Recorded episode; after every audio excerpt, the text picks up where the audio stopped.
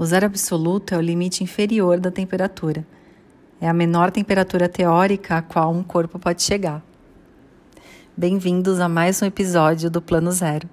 Eu sou Fernandes Catolin, criadora do Plano Zero Física das Vendas, e minha intenção com esse podcast é que você tenha uma experiência diferente de qualquer outra que você já tenha tido com você mesmo e com as vendas.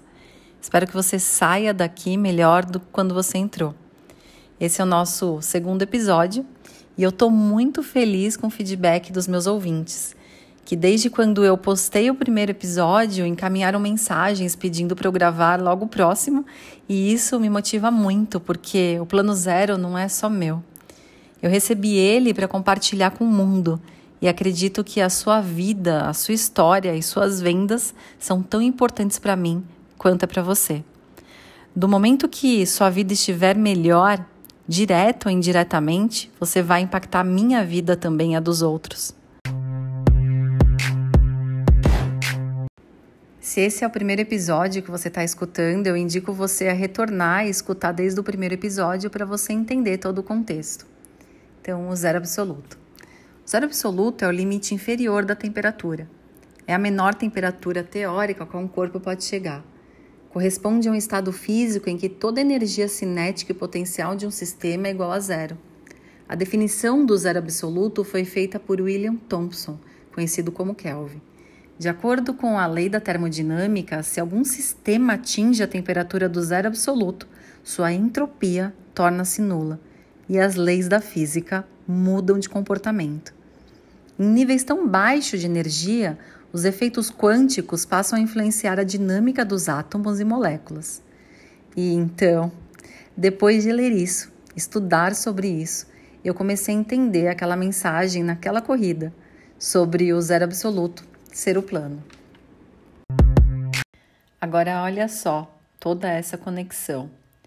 As consequências desse princípio, que é dessa lei da termodinâmica, que é a entropia e que significa desordem, sempre tende a crescer. Nós poderíamos dizer, numa simplificação quase exagerada, que a entropia mede o grau da bagunça de um sistema. Isso é tanto na física como na entropia psíquica também. Em tudo. Em sistemas fechados que não trocam energia com outros sistemas, a entropia sempre tende a crescer, a desordem sempre tende a crescer. E olha só que engraçado, qual que é o sentido de desordem para você? Você acha que desordem sempre é uma coisa ruim? É aí que eu começo a descobrir a ciência que eu criei. Um sistema que possui pouca entropia não está em equilíbrio. Pouca desordem, ou então muita desordem, demasiada desordem, não leva ao equilíbrio, mas sim o meio disso. Se o universo continuasse como há milhares de anos atrás, denso, suave, altamente ordenado, sem energia, o mundo ainda estaria estático. Isso pode ser uma ordem do universo, mas uma ordem sem vida, sem missão. Nada teria acontecido. Agora, quando há desordem demais, o mundo fica assim como a gente está agora. Estamos presos por conta de um vírus que atingiu toda a nossa nação e muitas outras desordens, de diversas outras doenças. Então, quando há essa entropia também demasiada, a gente também tende a um caos muito grande. Ou seja, o equilíbrio disso tudo é muito importante. Então, quando a gente está nessa desordem toda, a gente tem que voltar para o nosso zero absoluto, para a gente voltar à ordem e aí sim conseguir entrar numa entropia mais organizada, vamos dizer assim. Claro que com muito movimento, que com muita ação e com muita energia, mas antes de saber montar o seu plano de vendas, você tem que saber quem é você. Você tem que saber qual que é a sua ordem, o que você veio fazer nesse mundo. Quero que você, assim como eu, desenvolva o seu plano de vendas, mas antes disso, então a gente vai voltar para a sua entropia, a gente vai para o seu zero absoluto, para entender o plano maior do Criador para você aqui nesse mundo. Eu quero então que agora você feche os seus olhos. Quero que você tente se lembrar de quando você era uma criança, tinha sete, oito ou nove aninhos de idade. Só se lembre. se alguma vez alguém perguntou para você o que você quer ser quando você crescer. Se você se lembra do que você respondeu, pode abrir os olhos e escrever. Se você não se lembra, tudo bem também. É uma reflexão que, no momento em que eu mesma fazia esse exercício, lá na minha infância, eu senti o peso da responsabilidade de ter que pensar sobre o que eu seria. Parece que se eu não soubesse responder na época é porque não seria nada ou ninguém na vida, sabe? E criança só tá ali sendo criança mesmo, vivendo agora. Depois, na escola, no trabalho, na família, acabamos nos deixando influenciar pelos nossos amigos, né? Familiares ou professores. Chegamos na adolescência e já nos dão 20 ou 30 opções de curso, faculdade, dos quais a gente tem que escolher, para aprender se seremos iguais a milhões de pessoas. Eu falo que a gente segue o fluxo da massa, né? Juntamente com a objeção de que se a gente não for alguma coisa quando crescer, não seremos nada. E assim que a Fernanda lá de trás fez três faculdades, não sei você. Então eu abordo aqui um plano. E não é só mais um plano, é o seu plano. Seu plano zero ligado totalmente ao seu zero absoluto, ao que você tem que ser, ao que você veio ser. Então é ainda na infância que o adulto vem e você está vivendo o estado presente, ele fala: não, você tem que começar a olhar o seu futuro. Então a gente aprende a utopia, algo que não existe, o amanhã ele não existe. O que a gente tem é o hoje. Muitas vezes o que falta então é a gente resgatar aquela criança interior e começar a viver mais o hoje. É claro que a gente tem que ter um plano formulado para amanhã, mas sentir e viver o agora. E olha só essa reflexão de a gente estar tá levando algo para as nossas crianças que não é algo que elas têm que viver, porque a gente ensinar a viver o amanhã é a gente levar ansiedade para elas. A gente eleva algo que tem em nós, porque a gente não tem essa educação de autoconsciência. E levando ansiedade para as crianças, a gente aumenta a depressão no mundo. E você sabe que o número do suicídio aumentou muito por conta da depressão. E vai aumentar cada vez mais se a gente não tiver essa autoconsciência. Então aqui eu só não falo de vendas também, mas de outras várias coisas, inclusive da nossa entropia, que a gente não vive. A gente não coloca energia no que a gente tem que colocar de verdade. A gente não deixa a pessoa ser né, e fazer o que ela veio fazer nesse mundo. Por isso que é importante a gente educar o adulto para ele conseguir educar as crianças e assim daqui a alguns anos a gente ter um mundo mais no seu eixo, no seu fluxo natural, que é o que eu chamo. Então a gente chega na adolescência e aí na nossa adolescência dão 30, 20 cursos para a gente escolher da faculdade e a gente tem que seguir a manada, né? A gente tem que escolher alguma coisa para a gente ser algo quando crescer. E assim a gente segue o fluxo da massa, juntamente com a objeção de que se a gente não ser alguma coisa quando a gente crescer, a gente não será nada. E poucos questionam a si mesmo E agora eu quero que a gente retorne ao nosso zero absoluto novamente, que a gente volte à nossa adolescência. Quero que você esteja num lugar calmo, tranquilo, de preferência sozinho. Se você não tiver agora, mais tarde você faz esse exercício. Eu quero que você se lembre de quando você tinha 17 anos de idade. Eu não sei em qual cidade você morava, não sei se você morava com seus pais, seus tutores, se você tinha irmãos ou era filho único. Quero que você lembre de seus amigos. Com quem você estava, de quem você lembra quando você tinha em torno de 17, 18 anos de idade. O que você gostava de fazer na época? Como você se sentia Lembra de como era o seu quarto, as pessoas que moravam com você, o cheiro da sua casa. Então você se lembra de sentir a pressão de ter que ser alguém, de ir para uma fase adulta, ter que começar a trabalhar por pressão ou por vontade mesmo, mas era exatamente o que você nasceu para você fazer? Ou será que você não escolheu aquilo, você teve que escolher? Agora,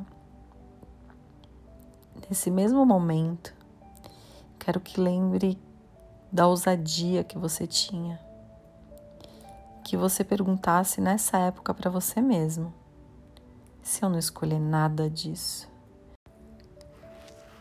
E aí, nesse momento, você diz para você mesmo: e se eu criar um fluxo totalmente diferente desse que eu escolhi? E se eu for por um caminho que eu realmente quero ir? E se eu não escolher esse monte de curso e criar um para mim, com o que eu vim fazer nesse mundo? Quem disse que precisa ser um desses cursos, uma dessas formações que inventaram? E se eu resolver uma solução para o mundo com o que eu tenho dentro de mim? Uma nova ciência, quem sabe? Todas as pessoas que criaram e ficaram marcadas na história têm uma coisa em comum. Elas acreditaram que a sua mente era tão divina como qualquer outro grande homem que criou algo. E sim, a sua mente é divina. Você também nasceu para criar algo. E essa resposta está aí dentro de você agora. Eu quero te dizer uma coisa. Não se conforme com o padrão deste mundo, mas transforme-se pela renovação da sua mente. Você pode abrir seus olhos agora quero que você entenda que não importa aonde você está hoje, se você tem 20, 30, 40, 50, 70 anos de idade, você pode começar de novo. Você ainda tem um caminho e você tem apenas, na verdade, o hoje.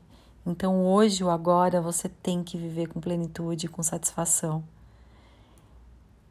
Ou você pode já estar fazendo o que você ama, já estar na sua missão mas aqui você vai conseguir potencializar isso. E para vender seu plano, você deve descobrir qual é o seu talento natural. E para descobrir o que você veio fazer nesse mundo, você deve estar conectado com o seu plano zero, porque é lá que está o seu talento divino. Você deve parar tudo o que está fazendo por um momento e ter certeza de que é esse o caminho que você quer continuar seguindo. Afinal, a gente só tem o hoje, né? E se quiser parar tudo, entender quem é você, você precisará começar a partir do seu zero absoluto, como eu falei. Começar do zero mesmo. E começar do seu zero. São duas coisas totalmente distintas, tá? Começar do zero e começar do seu zero. Começar do zero é o que eu fiz muitas vezes na vida. Eu não entendia quem eu era, para que, que eu estava aqui, simplesmente seguia a manada e minha mente era totalmente desordenada, sabe? Fazia o que parecia mais óbvio e me perdia buscando respostas fora de mim. Claro que não posso me julgar, até porque eu não tinha autoconhecimento necessário. Tudo serviu como experiência, mas se eu soubesse disso antes, teria vivido com mais plenitude, sentido, sabedoria e paz. E é isso que eu quero que você tenha hoje. Você não precisa viver tudo o que eu vivi e dar essa volta toda para entender isso agora. Aliás, é, sentimos instintivamente que não estamos no caminho que devemos estar, mas muitas vezes não buscamos entender essas mensagens que eu chamo de divinas. O Criador faz muitas vezes a gente enxergar qual é o nosso único plano. E esse é o fluxo natural do universo, sabe? Esse plano que tem escrito para você muitas vezes não está ligado à profissão escolhida. Tudo está ligado ao seu talento. Podemos exercer nosso talento em qualquer área que escolhemos seguir. Observando as pessoas, conseguimos observar o seu talento.